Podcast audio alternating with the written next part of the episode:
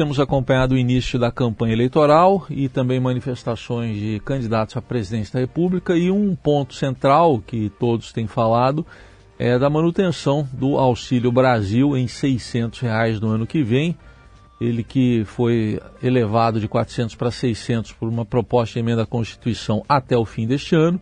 O presidente Jair Bolsonaro, do PL, candidato à reeleição, tem falado nessa manutenção. O ex-presidente Lula, candidato pelo PT, também falou. E o candidato PDT Ciro Gomes chegou a falar num programa de transferência de renda de mil reais por família. Bom, sobre esse assunto, para uma análise da, das transferências de renda, desses programas que têm sido apresentados, a gente convidou Rogério Veiga, que é especialista em políticas públicas e gestão governamental. Veiga, bom dia, obrigado pela presença. Bom dia, bom dia aos ouvintes da Rádio Dourado. Bom, primeiro eu queria uma avaliação sua sobre esse desenho do, do Auxílio Brasil, do jeito que ele está, se possível até comparando com o Bolsa Família. Qual a sua avaliação? Então, acho que o, o, o desenho de você ter um benefício de um valor elevado por família, independente da composição familiar daquela família, é, ele traz alguns problemas é, ao longo do tempo. E esse, esse problema no antigo Bolsa Família não tinha. É, vou te dar um exemplo. Uma família que você tem um pai, uma mãe e uma criança, e essa família está em uma situação de, de pobreza, ela é completamente diferente de uma família que tem uma mãe solteira, uma mãe solo, com três crianças. É, e o programa, ele trata essas duas famílias de maneira igual. Vai receber os 600 reais é, do benefício. É, um desenho que, que é mais adequado para esse tipo é você ter um benefício é, por criança, né? então você ter um, um, um, um privilegiar crianças e crianças menores e você definir uma linha de pobreza. E aí você complementa, o, o, valor do benefício ele vai ser variável de acordo com a sua situação. Se você, é uma, é, você recebeu o benefício da, da sua criança, é, você tem uma criança, e ainda assim você está abaixo da linha da pobreza, aí o programa vai lá e complementa até essa família superar essa linha. E aí o que, que a gente vai ter ao final? É, todas as famílias do programa estarão acima da linha da pobreza. É, acho que esse é um grande é, problema desse do desenho atual, desse do valor dos 600 reais. É, além do outro problema que vai ser, a gente vai começar a sentir se a gente mantiver um desenho como esse, é, que é o, o, o tende a prejudicar o cadastro único, porque você tem um incentivo, um estímulo muito grande para as famílias é, particionarem suas famílias. Né? Em vez de você contar que naquele, eh, naquele domicílio moram essas quatro pessoas, você fala que mora duas famílias, entendeu? E você consegue eh, esse tipo de, de incentivo, eh, ele vai acontecendo ao longo do tempo porque as famílias vão, vão conhecendo as regras do programa e é um, um, uma, um, um problema que isso vai começar a acontecer se esse desenho persistir ao longo do tempo. Entendi.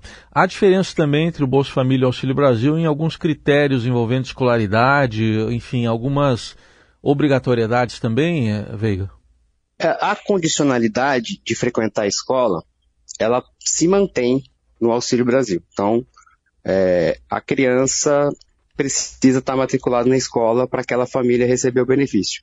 O que está acontecendo, que a gente tem visto na prática, é que o governo não tem acompanhado a, as condicionalidades. Né? Você tinha estruturas é, dentro dos governos, dentro do Ministério da Educação e dentro do Ministério é, da Cidadania, o Desenvolvimento Social, como era chamado na época, para fazer esse acompanhamento. Então você tinha todo bimestre, todas as escolas encaminhavam a lista dos, dos, dos estudantes e a frequência deles.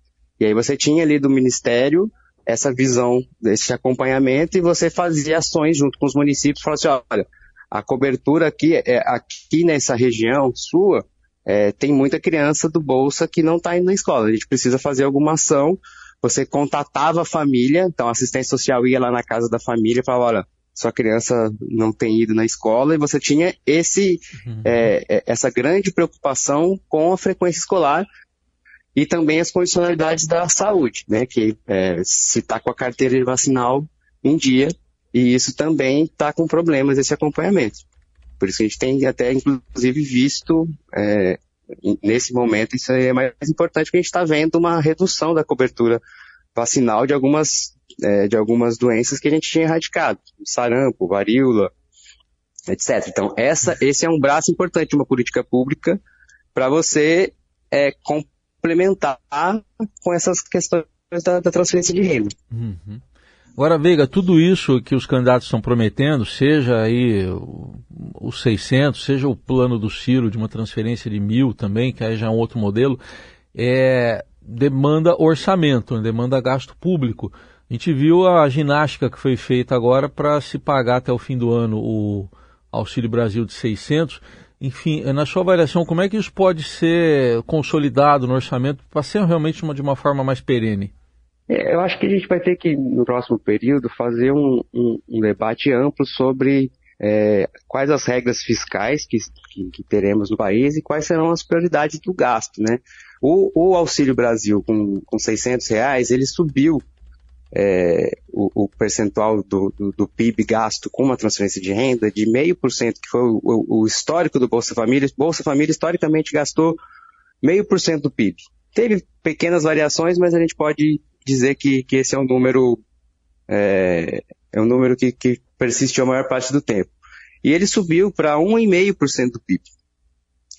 E isso é importante, é, e eu acho que a grande sinalização dessa, dessa campanha de todo mundo que está, todos os candidatos estão dizendo que vão continuar, é que assim, olha, nós vamos despender 1,5% do PIB com transferência de renda.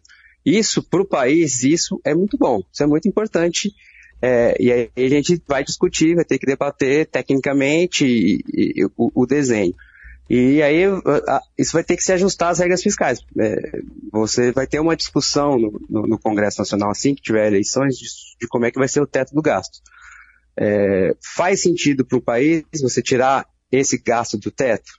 Que você vai estar sinalizando para a sociedade, para o mercado, para todo mundo, assim, olha, o Estado brasileiro vai é, quando precisar, ele vai se endividar para dar conta desse benefício.